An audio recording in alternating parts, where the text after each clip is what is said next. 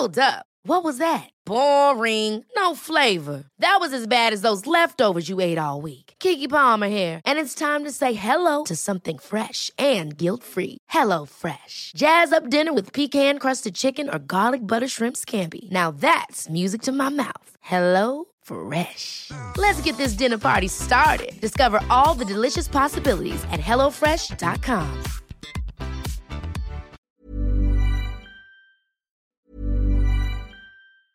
Ever catch yourself eating the same flavorless dinner three days in a row? Dreaming of something better? Well, HelloFresh is your guilt-free dream come true, baby. It's me, Kiki Palmer. Let's wake up those taste buds with hot, juicy pecan-crusted chicken or garlic butter shrimp scampi. Mm. Hello Fresh. Stop dreaming of all the delicious possibilities and dig in at HelloFresh.com. Let's get this dinner party started.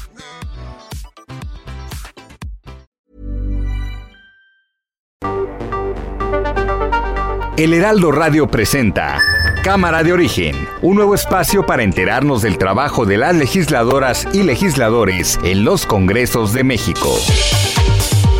En Cámara de Origen tiene la palabra Carlos Zúñiga Pérez.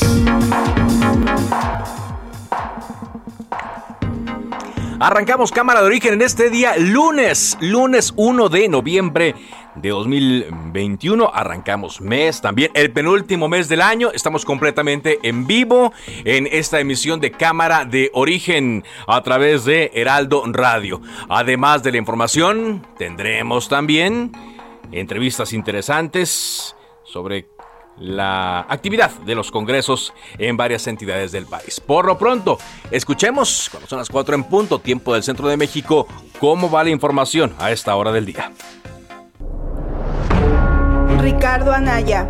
¿Cuál es el problema de López Obrador con la autonomía y con la libertad de pensamiento en la UNAM? Lo mismo, quiere el control, quiere a los jóvenes y a los profesores alineados con su ideología vieja y trasnochada. Y ya salió el peine. Quiere poner un rector a modo porque quiere el control de la UNAM. Miguel Barbosa, gobernador de Puebla. Tomé la decisión de que tengamos dos días de luto por esta tragedia y moños negros en todas las oficinas de gobierno por el mes de noviembre. Y un repudio, un gran repudio de todos a la delincuencia. Gilberto Higuera Bernal, fiscal de Puebla. Y la investigación nos ha permitido obtener datos muy importantes para el esclarecimiento de lo ocurrido. Sepultan en Tabasco al actor Octavio Caña. Hasta luego, mi amor. Allá vamos contigo, mi rey. Espéranos. Espéranos, papito chulo. Gracias por tanto amor, mi rey, para todos. Gracias, papito. Como los grandes, como los campeones,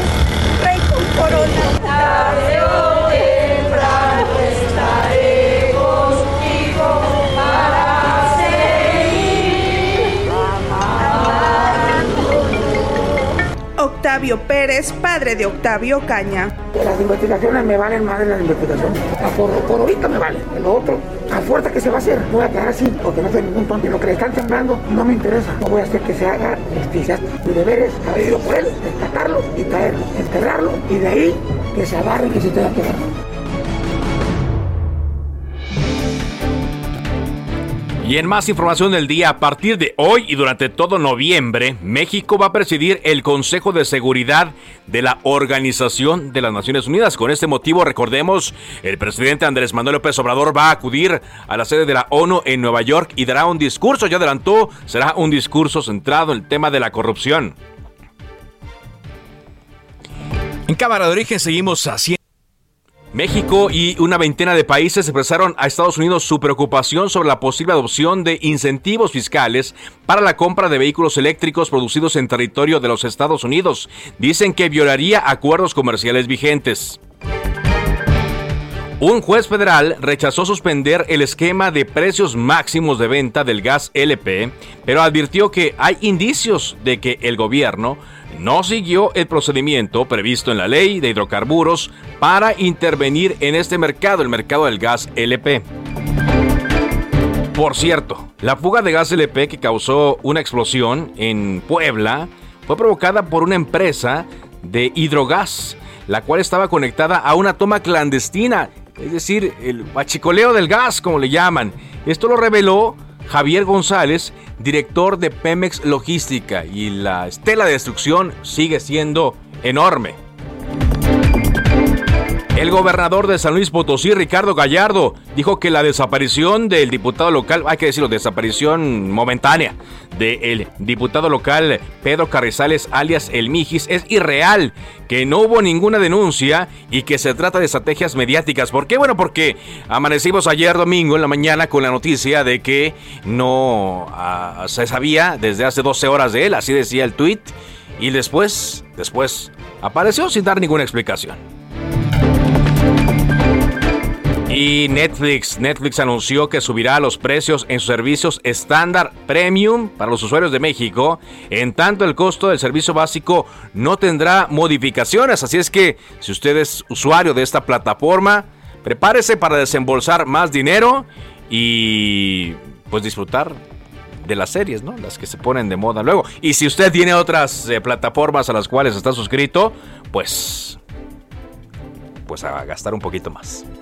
thank you Bueno, vamos a la información. Cuando son las 4 de la tarde con 5 minutos, eh, en el arranque de la nueva legislatura del Congreso local del Estado de México, se definieron ya las comisiones, afortunadamente, y también eh, se decidió retomar eh, pendientes que dejaron en la pasada legislatura, iniciativas que ya se habían lanzado y que tienen la posibilidad de revivir, vamos a decir así, o de tener vida en esta nueva legislatura. Por eso agradezco mucho que esté con nosotros la diputada local del PAN en el Estado de México, presidenta de la mesa directiva del Congreso del Estado de México, Ingrid Chemelensky. ¿Qué tal, diputada? ¿Cómo está? Hola, mi querido Carlos. Con el gusto de saludarte y saludar a todo el auditorio. Muchas gracias, Ingrid. ¿Cuál es la idea, Ingrid, de retomar estas eh, iniciativas que quedaron pendientes de la legislatura pasada? Pues, pues fíjate que precisamente esto deriva de lo que comentas, el pasado 28 de octubre de este año, pues durante la sesión plenaria se vio pertinente y por, por acuerdo de la propia Junta de Coordinación Política se determinó que no. El hecho de darle continuidad al estudio y dictamen a determinadas iniciativas, en estas eh, nos referimos a 84 iniciativas, 28 son de Morena, 25 del PRD, 14 del PAN, nueve del gobierno del estado y ocho del Partido Verde Ecologista. La idea es de que sigan estas iniciativas en estudio para su dictaminación correspondiente en cada una de las comisiones. Cabe destacar que en su mayoría, la mayoría, la mayoría de, estas iniciativas van destinadas a lo que es eh, la discusión dentro de la Comisión de Gobernación y Puntos Constitucionales. Eh, pues es un tema interesante, diputada, porque normalmente lo que ocurre con otras legislaturas es que, pues, a la basura todo lo que quedó pendiente de la, de la pasada y no se le da una continuidad, a menos que ya haya algún ordenamiento legal, ¿no? O alguna instrucción, por ejemplo, de las cortes, etcétera. En esta ocasión, la intención es que no se vaya a la basura este trabajo legislativo, lo que yo creo les va a dar a ustedes una mayor posibilidad de, de productividad. Sí, claro, por supuesto, por supuesto. En la legislatura pasada eh, es de destacar que se presentaron 1.453 iniciativas, estas de, por, por, parte de todos los grupos parlamentarios, otras por parte del gobierno del Estado. Y precisamente esto que tú comentas, Carlos, es el precisamente aprovechar este tiempo, una vez ya instaladas las comisiones, para que se discutan y se puedan continuar estos trabajos. Eh, cabe destacar que se tocan iniciativas referentes a temas de austeridad y de control, temas para poder precisamente atender la violencia que, existe en nuestra entidad, otras referentes a la protección de víctimas, otros referentes a, temas de educación, a los derechos de los trabajadores, y así podemos ir a, desagregando cada una de las temáticas, temáticas que son importantes para nuestro Estado y que es importante para el, nuestro desarrollo de nuestra entidad. para usted, diputada, ¿cuál sería la, iniciativa más importante o, cuáles serían de las más, más, importantes o en la que usted tiene un interés eh, particular? Pues hay muchísimas iniciativas que sin lugar a dudas son muy enriquecedoras para nuestra entidad. Cabe destacar que pues bueno, eh, hay ejes temáticos como referencia a, por ejemplo, a los derechos de la niñez y la adolescencia, temas acerca del desarrollo sustentable, eh, la situación con respecto al abuso sexual infantil que, que se presenta en nuestra entidad, también temas referentes muy importantes con respecto a la desaparición de, de personas. Ahí la, la idea es de generar un banco familiar de datos para que por medio del ADN puedan ubicar a personas este, víctimas o mejor dicho desaparecidas. Entonces, es un andamiaje, la verdad, muy amplio, muy completo, que ya, sin lugar a dudas, cada uno de los grupos parlamentarios estará discutiéndolo en, eh, al interior de cada una de las comisiones de las comisiones legislativas. Y la cuestión es precisamente aprovechar, pues ya que se hizo todo un estudio, el que se robustezca y se dictamine en cada una de las comisiones legislativas a fin de poder tener, como te digo, un mayor fortalecimiento de nuestra andamiaje. Entonces, ninguna se puede subestimar, al contrario, este, todas tienen un, un objetivo en particular y esto pues nos va a permitir el día de mañana ir avanzando de manera rápida y pronta con respecto a su discusión. No, y aparte, me llama la atención, eh, diputada, que se hayan eh, juntado 84. Morena es la que tiene más. Es decir, hay de todos los partidos políticos. Tampoco es que se esté dando prioridad a uno solo, que un solo partido esté impulsando su agenda, sino que se destacaron eh, varias, del PAN también, el PRD incluso, el Partido Verde. O sea, todos rescataron alguna iniciativa. Sí, claro, por supuesto. De hecho, este, de los partidos políticos que, que en su momento participaron en la legislatura pasada, como bien comentas, eh, Morena va, va a rescatar 28 iniciativas, el PRD 25, Acción Nacional 14, el Gobierno del Estado 9 y el Partido Verde 8.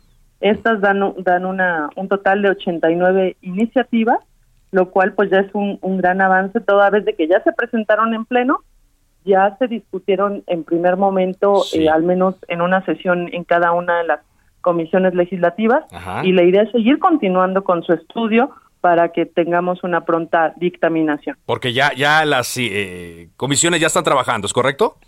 Sí, de hecho ya se instalaron, eh, terminamos la instalación de las últimas la semana pasada, entonces pues ya de manera subsecuente ya cada una de las comisiones pues ahora sí que ya tiene muchos temas que discutir al interior de su propia comisión.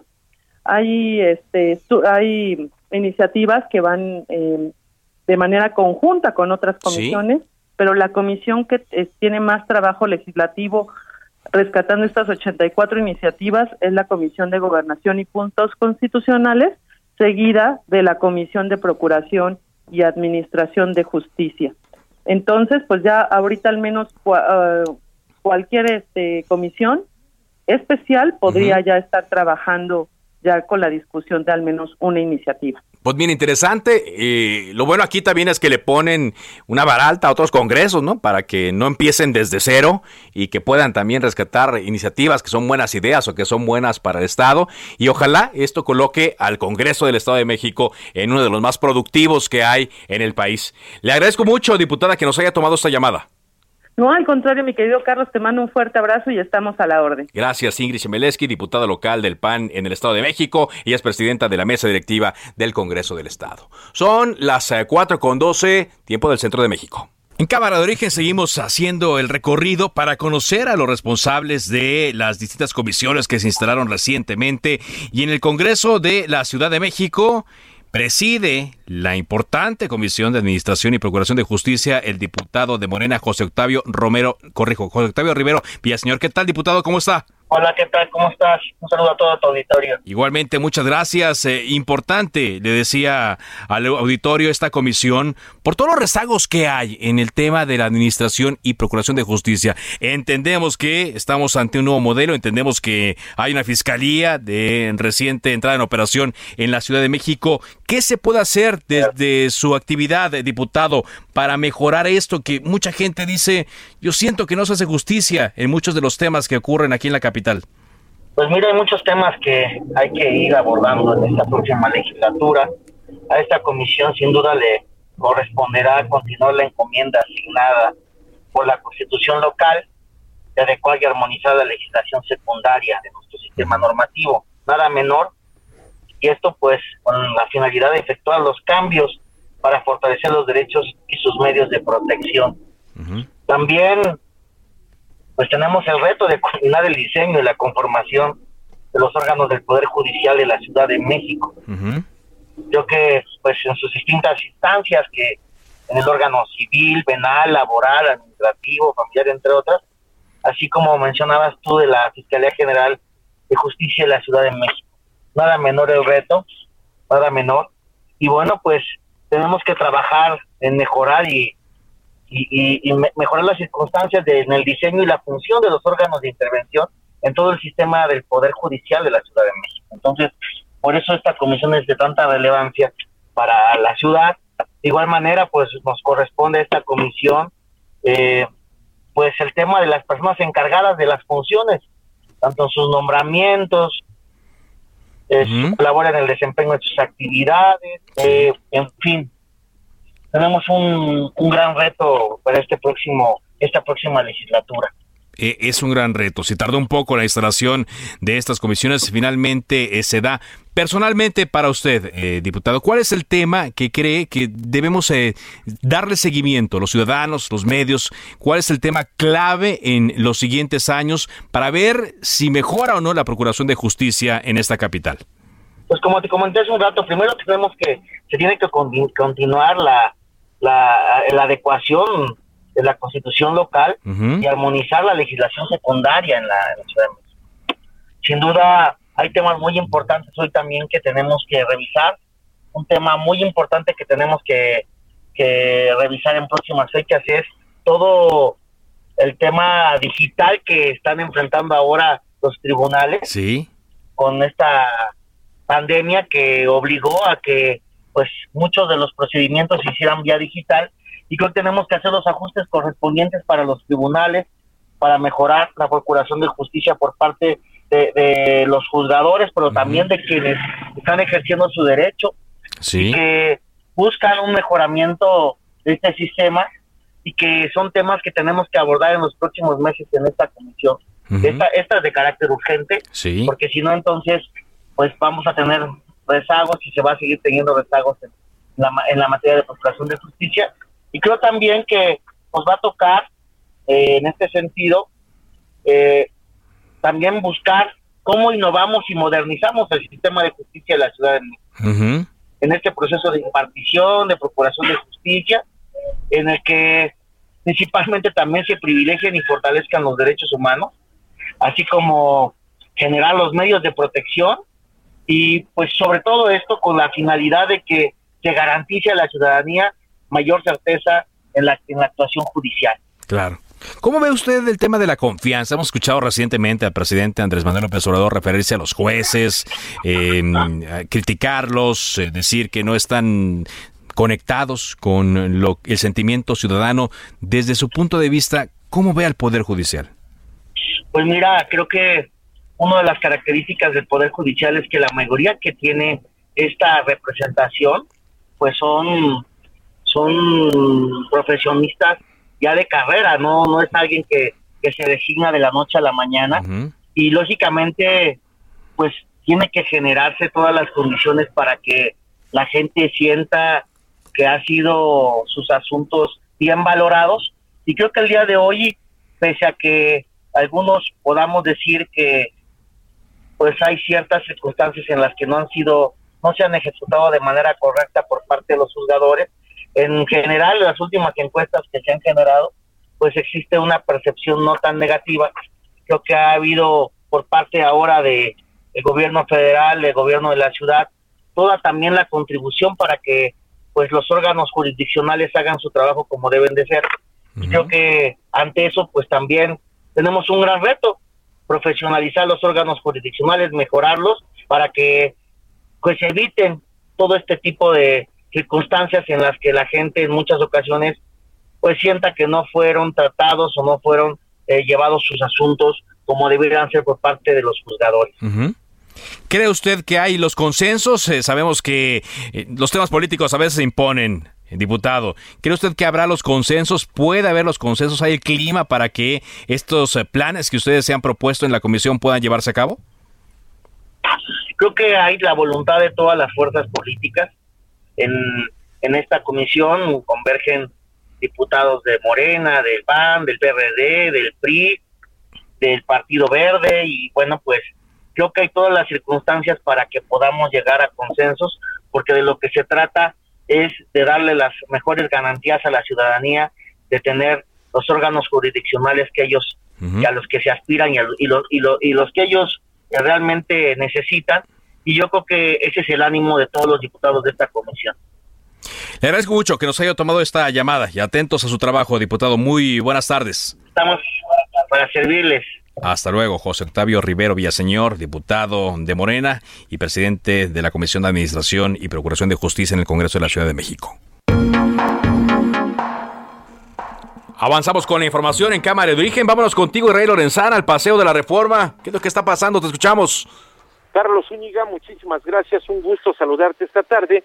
Y efectivamente, desde muy temprano se presenta este cierre sobre el Paseo de la Reforma a partir precisamente de la glorieta de la Diana Cazadora y hasta el Ángel de la Independencia. Y es que se acerca ya el Gran Premio de México, Carlos, por eso el recorrido del Checo Pérez se va a llevar a cabo a través del Paseo de la Reforma aquí en la Ciudad de México. Este evento gratuito está programado para el próximo 3 de noviembre, donde el Checo Pérez dará una exhibición con el RB7, uno de los coches que pues usó la escudería para ganar el Campeonato Mundial de Constructores en el 2011, el Red Bull Racing Honda Showroom 2021 va a comenzar a las 10 de la mañana, Carlos, y tendrá una duración de tres horas y el trayecto, te reitero, será de la Diana Cazadora al Ángel de la Independencia. Con este show, por supuesto, el piloto Tapatío dará una probadita de lo que se viene en el Gran Premio de México, el cual será el próximo 7 de noviembre en el Autódromo Hermanos Rodríguez, de manera que pues prácticamente está todo listo, ya hay gradas, hay vallas metálicas para evitar por supuesto que la gente ingrese, será totalmente gratuito. Lo malo es que está cerrado Paseo de la Reforma, únicamente funcionan los carriles laterales. Ahí, por supuesto, donde circula el sistema de transporte Metrobús, la línea 7 que corre sobre Reforma, bueno, pues está trabajando en los carriles laterales, pero por supuesto hay muchos contratiempos para los automovilistas, Carlos. Claro, ¿está cerrado de dónde a dónde, Israel? Exactamente de la Estela de Luz, Carlos, hasta la glorieta del Ángel de la Independencia, en ambas direcciones. En ambas direcciones. ¿Y eso va a ser entonces hasta que pase el evento el día 3? Sí, va a durar tres horas, es el miércoles a partir de las 10 de la mañana, alrededor de las 2 de la tarde, 5 de la tarde, ya que hayan retirado, por supuesto, toda la logística, las gradas y todo lo que han puesto para esta exhibición que dará el Checo Pérez, Carlos. Bueno, pues atentos entonces a este cierre en reforma. Muchas gracias, Israel, por tu reporte.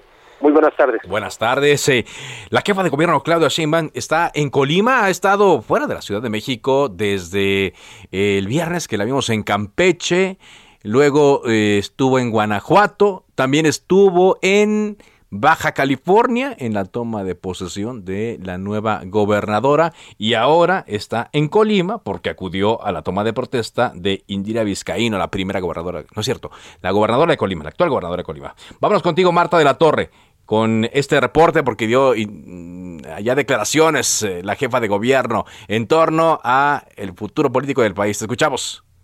Efectivamente, como bien lo mencionas, pues acá en Colima dio una entrevista exclusiva para el, Heraldo Media Group, la jefa de gobierno de, la Ciudad de México, Claudia Sheinbaum, donde bueno, pues habló acerca de pues todo este programa nacional de vacunación que en el que reconoció que bueno pues todo esto se logró eh, efectivamente por eh, pues eh, la la voluntad también de todos los ciudadanos de la Ciudad de México de acudir por esta y esta vacuna y sobre todo para salir adelante en este Día de Muertos. Y es que eh, perdón para salir adelante de la pandemia. Y es que hablaba que por ejemplo pues ha sido difícil la pandemia para pues eh, todo el mundo y en particular en la Ciudad de México.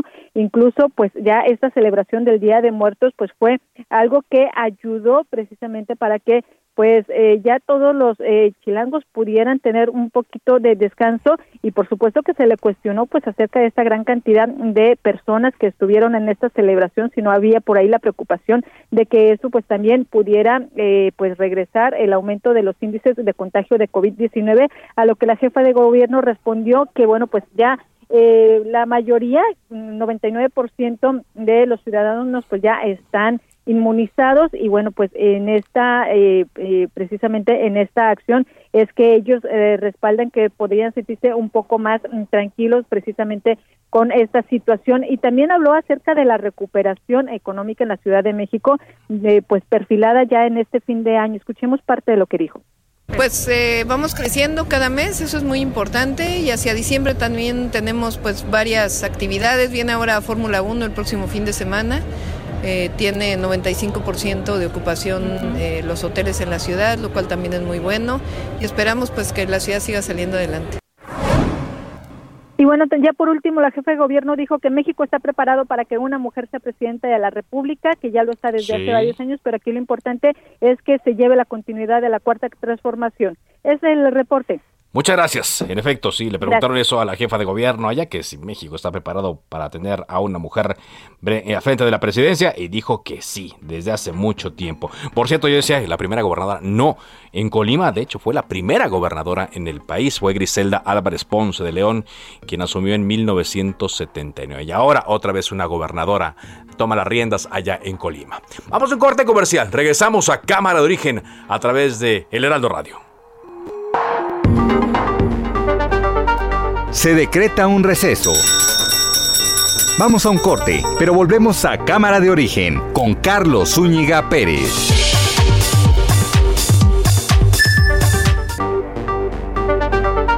Se reanuda la sesión. Volvemos a Cámara de Origen con Carlos Zúñiga Pérez.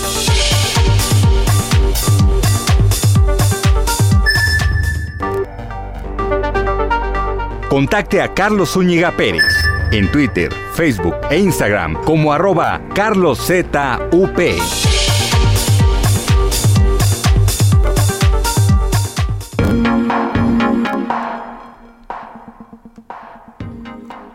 Avanzamos con la información aquí en Cámara de Origen. Reanudamos la sesión en este día 1 de noviembre de 2021. Aquí está con nosotros Ángel Ángel Arellano. ¿Cómo andan las cosas en las redes y en la web? Ángel. Hola, ¿qué tal Carlos? Muy buenas tardes. Pues mira, comenzamos hoy con información que usted puede encontrar en nuestra página heraldodemexico.com.mx y es relacionado con el precio del servicio de streaming Netflix. Sube, Carlos. Sube Netflix. Ahórrate tus pesitos mensuales para que puedas ya completar tu... Tú tienes la premium, ¿no? De... No, hombre, ¿cuál es premium? Apenas una básica. La básica. Pues buenas noticias para ti. Entonces esa no va a subir 139 pesos. Ah, ok. Pero la estándar... La verdad es que no sé en qué se diferencia una de la otra, pero bueno, ahí le dan los precios. La estándar estaba en 196, va a subir a 219 pesos. Ajá. Y el premium, el plan premium, que tenía un precio de 2000 de 266 pesos mensuales, ahora queda, queda en 299. El plan básico está en 139. ¿Y a partir de cuándo? ¿De ya? Pues ya. No, a partir de hoy ya. Ya es el... Pues, qué bien. ¿eh? Digo, qué bien que avisan así. A partir de noviembre, así que para que usted lo vaya todo. No es, no es mucho, digamos, no es mucho, pero finalmente, como dices tú, si tienes aparte HBO y ¿cuáles tienes tú, Carlos? Amazon Prime también, si está. de Disney. Si tienes Disney Plus, ahora está otra que se llama Paramount Plus. Está también eh, eh, Star, Star, Plus también. son unos profesionales ustedes. Yo pues con trabajos tengo Netflix. Ya, ya son un montón. Y lo que me falta es tiempo para. Pues claro. pero entonces, si, le vas sumando ahí, ya te vas a echar. No, pues y más tu Spotify, todo Imagínate, no, bueno. Tantas cosas que traes en tu teléfono. Ahorra entonces. Otra vez lo vi. Ahorra. pues ahí está. Oye, y también aquí los, los compañeros del Heraldo eh, en, el portal me, espantaron. Dice que va a cambiar de nombre WhatsApp ahora con los cambios. ¿Cómo? Ya me puse a leer la nota. Y el cambio es que ahora va a ser WhatsApp from Facebook y ahora se va, va, a ah. llamar WhatsApp from Meta. Meta. Sí, exactamente, ya no va a ser. Voy a seguir diciendo que te voy a mandar un WhatsApp. Claro, pues que eso no va a cambiar. No, no va a cambiar. Y las caídas tampoco, según nos están diciendo. oye, oye, hablando de caídas, fíjate que hay un video que también nuestro portal da, da cuenta de esta nota. Es un volador de Papantla que se cae durante el festejo del día de Día de Muertos. Ajá. Es un... En Puebla, ¿no? ajá, es un caso que ocurrió en Puebla. Tú sabes, ahí en el atrio de la iglesia, donde ponen un poste y comienzan a descender y de repente se rompe la cuerda. Vamos a escuchar parte de este, un pequeño fragmento de 15 segundos del momento en cuando se rompe la cuerda y pues la gente, por supuesto, grita aterrada.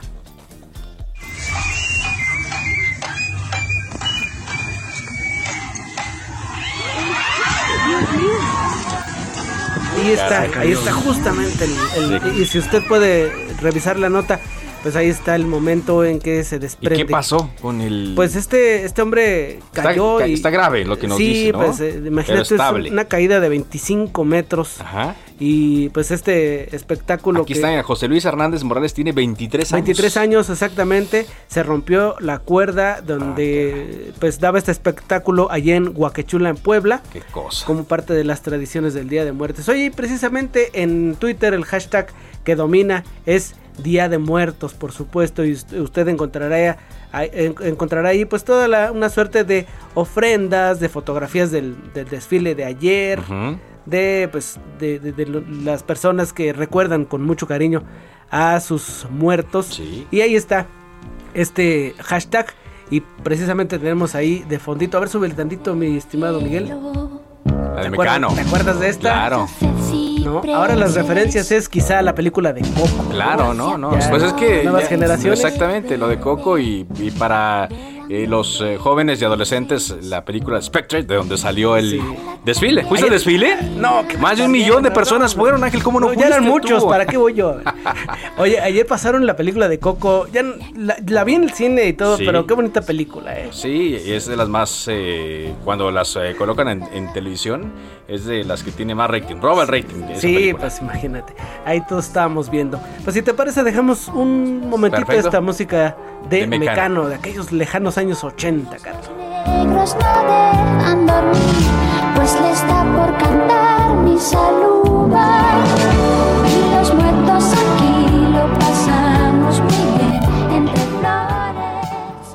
Saludamos al diputado Juan Carlos Romero Hicks, presidente de la Comisión de Transparencia y Anticorrupción. ¿Qué tal, diputado? Muy buenas tardes. Muy buenas tardes, una gran oportunidad el poder interactuar con ustedes. Igualmente, diputado. Una responsabilidad importante, ¿eh? presidir esta comisión de transparencia y anticorrupción, porque aunque estamos en los tiempos, diputado, donde se habla de que la corrupción ha bajado, los procesos eh, para detectarla parece que son desdeñados. ¿Cómo lo ve usted? ¿Cómo lo percibe desde esa posición? Un gran reto, una gran exigencia y una oportunidad, don Carlos. La sociedad mexicana desea cero corrupción y cero impunidad. Y estamos lamentablemente lejos de ello. Tenemos una enfermedad crónica que no ha sabido ser atendida y que afecta la vida individual, la vida social, la vida política y que en ocasiones parecería ser parte del sistema político y por supuesto que no es justificada.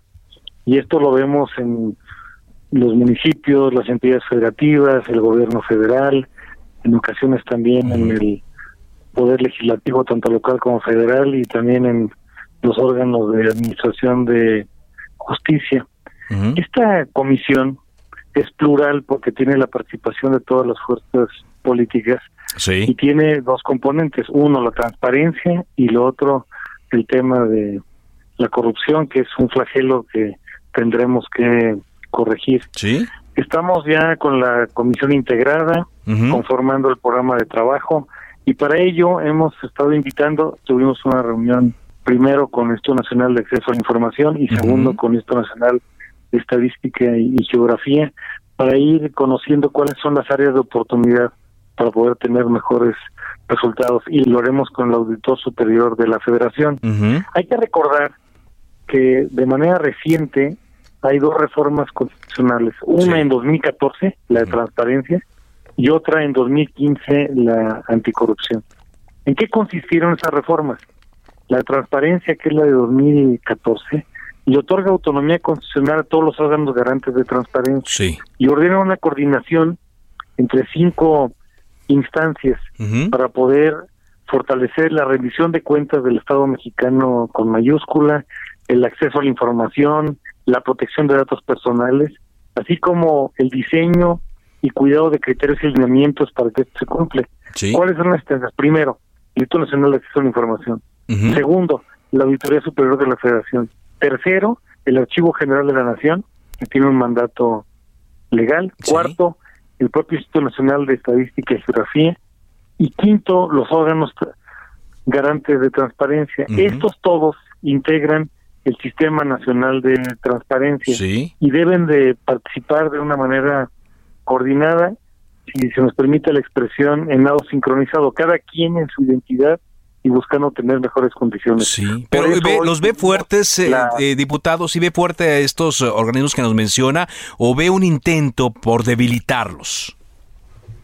El reto siempre será fortalecer instituciones y por eso este diálogo interactivo con organismos públicos. Con el caso del Instituto Nacional de Acceso Información estuvo la la comisionada presidenta y las comisionadas y comisionados del órgano de gobierno y estuvimos viendo una serie importantísima de aspectos que son muy significativos. Por ejemplo, la protección de datos personales. Han tenido más de 40 intentos, 40 millones de intentos de hackeo, intervenir el, el, banco de datos. Hay que revisar la ley de protección de datos eh, personales y también hay otra parte que tiene que ver con pues eh, las condiciones para la, cuenta pública, el tener gobiernos abiertos y sin duda que estos organismos, y lo mismo nos dijeron, hay que tener autocrítica, siempre hay manera de mejorar. La otra reforma, que es la de 2015, es la de anticorrupción. Y esa instituye un sistema nacional anticorrupción, tanto en lo general nacional como en lo local, y establece un espacio para que participen siete instancias. Uno, un comité de participación ciudadana. Segundo, el Consejo de la Judicatura Federal. Tercero, el Instituto de Acceso a la Información. Cuarto, la Fiscalía especializada en anticorrupción, que es parte de la Fiscalía de la República. Quinto, la Auditoría Superior de la Federación. Sexto, la Secretaría de la Función Pública. Y séptimo, el Tribunal de Justicia Fiscal y Administrativa. Hay una preocupación que estamos recibiendo de que en este diseño del sistema anticorrupción y que después eh, mandató la aprobación de siete leyes que se fueron aprobando en los años subsecuentes, no ha tenido una regularidad en su funcionamiento y que pasa por temas de prevención, de denuncia, de Estado de Derecho y sobre todo garantizar que esto tiene una labor preventiva y evidentemente en su momento un factor de corrección. Por eso estamos en estas entrevistas con los organismos públicos y lo iremos haciendo con el resto. El Instituto Nacional de Estadística y Geografía también nos dio unas encuestas el día de hoy sobre cómo es que percibe el mexicano la corrupción. Y ojalá pudiéramos poder presumir que hemos avanzado mucho.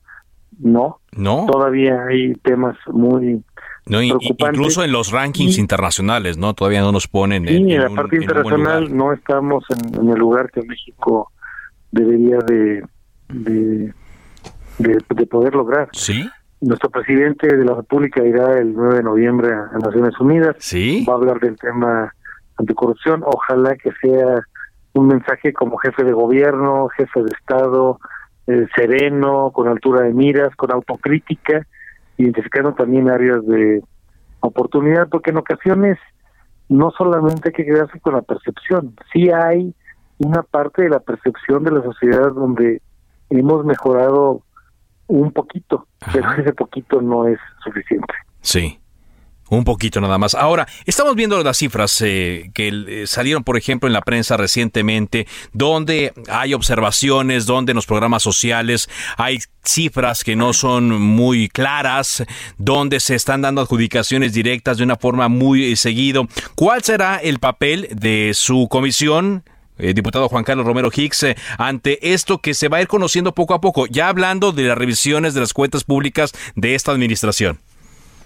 Juan Carlos, precisamente el jueves, el día de, mañana, el jueves 28, se va a hacer el dictamen de la cuenta pública del año 2019 por el órgano facultado que es la Cámara de, Diputados. Sí. Y en esa perspectiva estamos conscientes de que todo el mundo tiene que pasar a la, a la báscula y ver la mejor forma de atender cada una de las preocupaciones. Y así es como debe de operar. En el diseño de la República, la Cámara de Diputados tiene cuatro funciones. Uno, representar. Dos, legislar. Tres, asignar cuatro presupuesto. Y cuatro, hacer la fiscalización y el control político del ejercicio del gasto. Y en este ejercicio ya vino con nosotros hace dos semanas el secretario de la Función Pública en el marco de la glosa del informe del presidente de la República y él nos reconocía, y esto también muchos especialistas lo avalan, que el 80% de la corrupción está en obra pública y en compras. En compras y en obra pública. Y allí es donde vamos a poner el foco de, de atención desde el punto de vista de legislación y de política pública para complementar las propuestas necesarias y como parte del entramado del Estado mexicano hacer una contribución. Sí, porque pues hay muchas obras ahorita en curso. Se hicieron muchas compras eh, en rápidas eh, con el tema de la pandemia durante el año 2020, aunque eso bueno se verá eh, más adelante, no en este ejercicio que usted nos menciona. Por lo tanto, digo, las observaciones ahí están. Se lo digo porque uno pensaría o mucha gente pensaría, diputado, que con lo que se menciona diariamente en la conferencia de prensa mañanera, pues ya no hay corrupción, pero lo que ustedes están viendo, percibiendo en estos informes hechos por estos órganos autónomos es que los actos se siguen presentando. Sí, esto está lejos de haber sido resuelto, tendremos que ver alternativas y esto pues debe huir de dos extremos, el autologio y la autodenigración. Hay que hablar con, con toda propiedad, debemos de hacerlo con, con certeza, con legalidad, con independencia, con imparcialidad, con, con objetividad, e iremos haciendo el trabajo serio de lo que corresponde a la Cámara de Diputados. Pues agradezco mucho, eh, diputado, que nos haya tomado esta llamada y atentos estaremos a estos informes y lo consultaremos cuando así sea adecuado. Muchas gracias por lo pronto. Carlos, muchas gracias por la oportunidad. México nos necesita y no tenemos derecho a fallar. Aquí tenemos un pendiente. Hay que resolverlo entre todos. Muchas gracias. Gracias, Juan Carlos Romero Hicks, presidente de la Comisión de Transparencia y Anticorrupción de la Cámara de Diputados. Avanzamos con la información en cámara de origen cuando son las 4 con 45 tiempo del centro de México, ya en este nuevo horario. Bueno, estamos en horario normal, se acabó el horario de verano, va a oscurecer más eh, temprano. Tómelo en cuenta. El Tribunal Electoral del Poder Judicial de la Federación ordena al INE que la recolección de firmas se haga la recorrección de firmas, por cierto, para la eh, consulta del próximo año, la de revocación de mandato, se acepten firmas en papel y no solo a través de la aplicación. Misael Zavala, cuéntanos un poco más al respecto, te escuchamos. Buenas tardes, Carlos. Buenas tardes al auditorio. Efectivamente, como bien lo comentas, hoy la Sala Superior del Tribunal Electoral del Poder Judicial de la Federación instruyó al Instituto Nacional Electoral que para la recolección de firmas ciudadanas para pedir la consulta sobre revocación de mandato, acepten firmas en papel y no solo a través de la aplicación móvil. Los magistrados votaron de manera unánime para modificar una resolución del Instituto Nacional Electoral donde los consejeros electorales habían aprobado que sea a través de una aplicación móvil el mecanismo por el cual se recojan las firmas ciudadanas que piden la revocación de mandato, a excepción de 204 municipios con alta marginación, donde sí podían hacerse eh, por la recolección de firmas en papel. Sin embargo, la Sala Superior del Tribunal resolvió que tanto el uso de herramientas tecnológicas como los medios físicos son válidos para recolección de firmas en todo el país y serán los mismos ciudadanos mayores de 18 años de los que eh, elijan el modo por el cual otorgarán su apoyo para impulsar esta consulta ciudadana sobre la revocación de mandato. El Instituto Nacional Electoral ahora deberá garantizar los formatos de recolección de firmas y que se deban utilizar durante todo este, este tiempo hasta el 15 de diciembre cuando venza el plazo para recolectar estas firmas. Carlos, hasta aquí la información. Bien, muchas gracias. Gracias eh, por este reporte, Misael. Y sí, a propósito, ya vamos a ir escuchando cada vez más en torno a esta consulta de revocación de mandato, toda vez que el presidente de la Cámara de Diputados, el eh, monista Sergio Gutiérrez Luna, ya firmó este lunes una solicitud de consulta para la revocación de mandato. Dice el diputado que una amplia mayoría está convencida de que el presidente López Obrador debe seguir en la presidencia y estamos decididos a impulsar su ratificación. Aunque bueno, eh, recordemos, ¿no? El asunto es, el ejercicio se llama revocación de mandato, pero se está utilizando como una ratificación.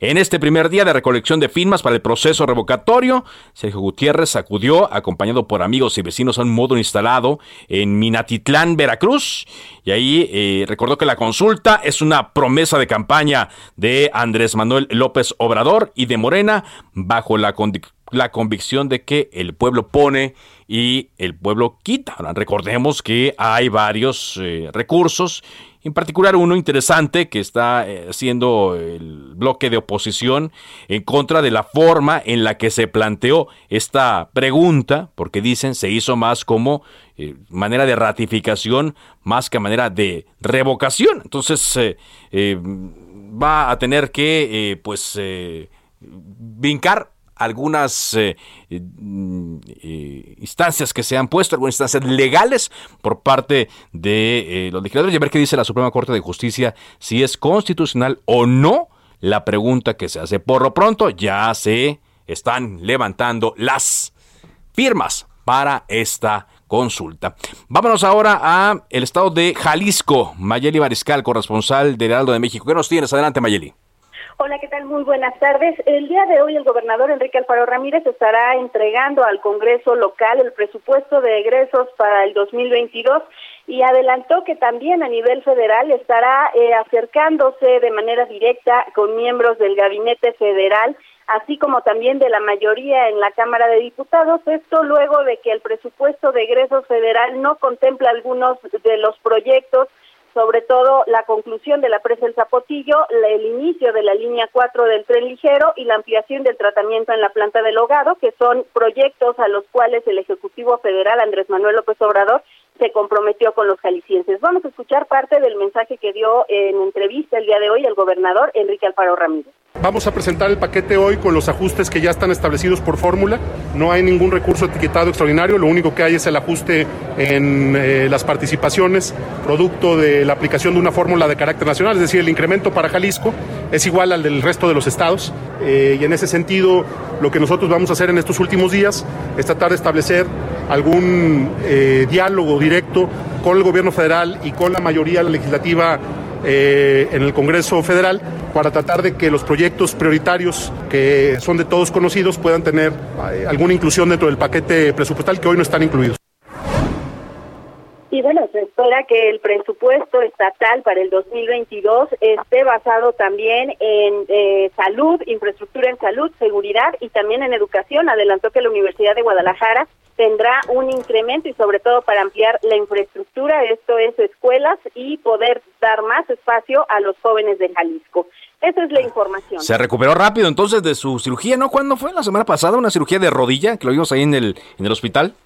Así es, el sábado justamente tuvo esta cirugía, luego de haber eh, jugado un partido de fútbol se lastimó la rodilla y pues bueno, eh, aparentemente ya eh, pues está mejorando, el día de hoy acude al Congreso del Estado al inicio de esta siguiente legislatura y por la tarde a entregar el presupuesto de egresos. Muy bien, gracias Mayeli por este reporte. Excelente tarde. Bueno, vámonos ahora contigo, Armando de la Rosa, hasta el estado de Tabasco. Allá fue sepultado el actor Octavio Caña, quien falleció el viernes en el Estado de México. Adelante con tu reporte.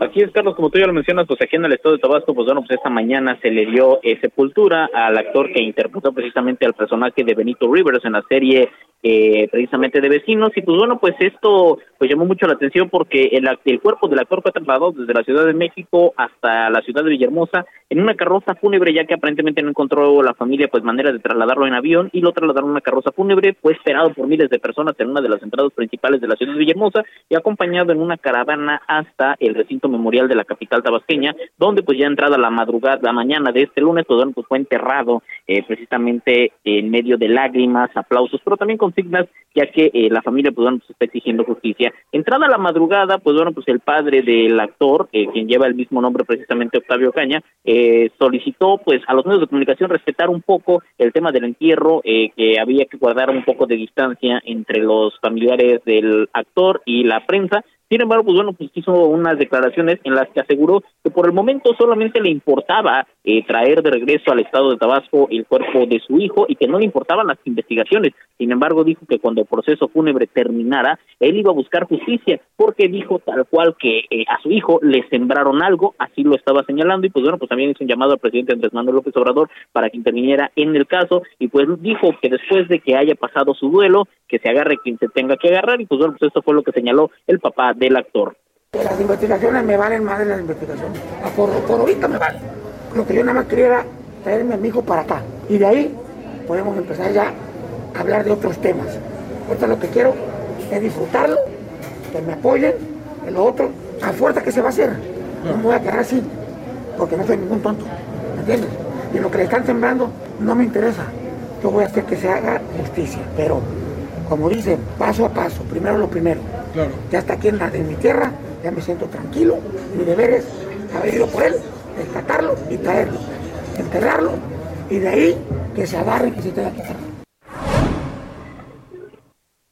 Y bueno, pues esto, esto fue lo que señaló precisamente el padre del actor, dijo que después eh, iba a buscar justicia, él dice pues eso que le sembraron, sin embargo, pues bueno, pues minutos después de las 10.30 de la mañana, pues bueno, pues fue enterrado el actor Octavio Caña aquí en la ciudad de Villahermosa, solamente participaron algunos eh, familiares directos, eh, amigos cercanos a la familia, el, el, los fans del actor que ayer habían acudido a recibirlo en la Principal de la ciudad de Villahermosa no participaron. Ah, y pues bueno, pues así se dieron las cosas, ese es el reporte. Gracias, muchas gracias Armando, Armando de la Rosa. Y aunque ya hay un dictamen de la Fiscalía del Estado de México, el cual señala que se disparó, parecer de forma accidental, cuando chocó la camioneta en la cual iba huyendo de la policía, cuando chocó de la camioneta, en la camioneta ahí en la autopista eh, Chamapa Lechería, eh, la forma en la cual estuvo circulando información en fotos y videos, pues eh, da pie a muchas especulaciones. Ojalá y se dé un informe muy completo de esta situación. Así despedimos Cámara de Origen. Gracias por su compañía. Le invitamos a que siga en Heraldo Radio con Javier Solorzano. Por ahora es cuanto. Buenas tardes.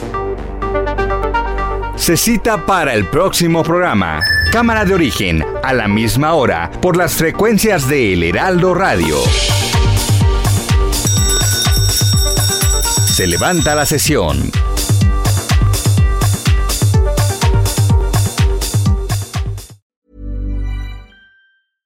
Imagine the softest sheets you've ever felt. Now imagine them getting even softer over time. That's what you'll feel with Bowl and Branch's organic cotton sheets. In a recent customer survey, 96% replied that Bowl and Branch sheets get softer with every wash. Start getting your best night's sleep in these sheets that get softer and softer for years to come. Try their sheets with a 30-night guarantee. Plus, get 15% off your first order at bowlandbranch.com. Code BUTTERY. Exclusions apply. See site for details.